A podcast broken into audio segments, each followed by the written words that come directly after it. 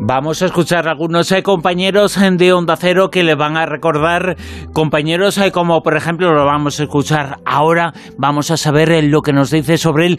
Fue una figura que estuvo siempre en Onda Cero, Juan Antonio Cebrián, y siempre, siempre también, y lo habéis, bueno, lo estáis escuchando todos los días, la figura de Carlos Alsina.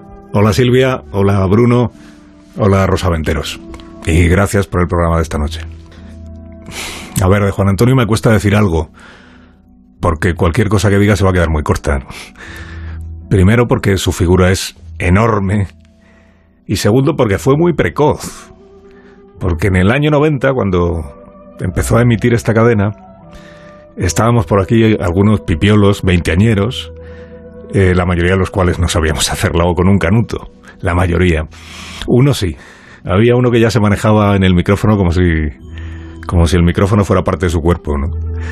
Presentaba música, eh, discos cero, bienvenidos al club, pero solo había que verle y solo había que escucharle para darse cuenta de que podía presentar lo que le diera la gana. Y ahí es donde nos conocimos, en el fin de semana. Y luego en, en la madrugada de entre semana, cuando ya estaba en marcha turno de noche, ya estaba triunfando turno de noche, yo hacía mucho boletín de madrugada y ahí tuvimos ocasión de hablar pues mil noches de de radio, de actualidad, de radio, de divulgación, de radio, de historia, de más radio. Porque Juan Antonio tenía la virtud de hacer interesante cualquier cosa que contara, cualquier cosa. Y te quedabas ahí pegado hasta que terminara el relato.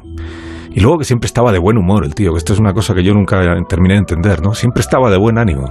Mira que a las 3 de la madrugada de un miércoles, en fin, ¿quién no ha tenido un mal día? Bueno, pues él no. Él no, siempre feliz. Como una lombriz y con esa conexión personalísima que tenía con su legión de seguidores, ¿no? Ese don, porque es eso, es un don. Y él lo tenía como nadie, el, el don de comunicar y el don de fidelizar. Mira, hay una cosa que pocas personas saben hasta esta noche, que la voy a contar.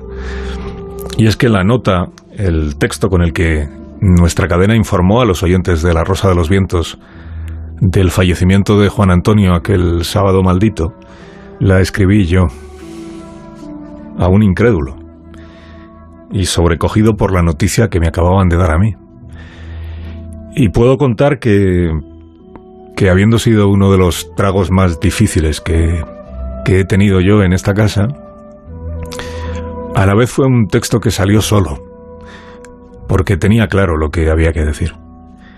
Y cabe repetirlo esta noche, de 15 años después, y lo que había que decir era que, en primer lugar, Juan Antonio era nuestra familia, formaba parte de la familia de sus cientos de miles de seguidores y de la familia nuestra, de los que hacemos los programas de radio.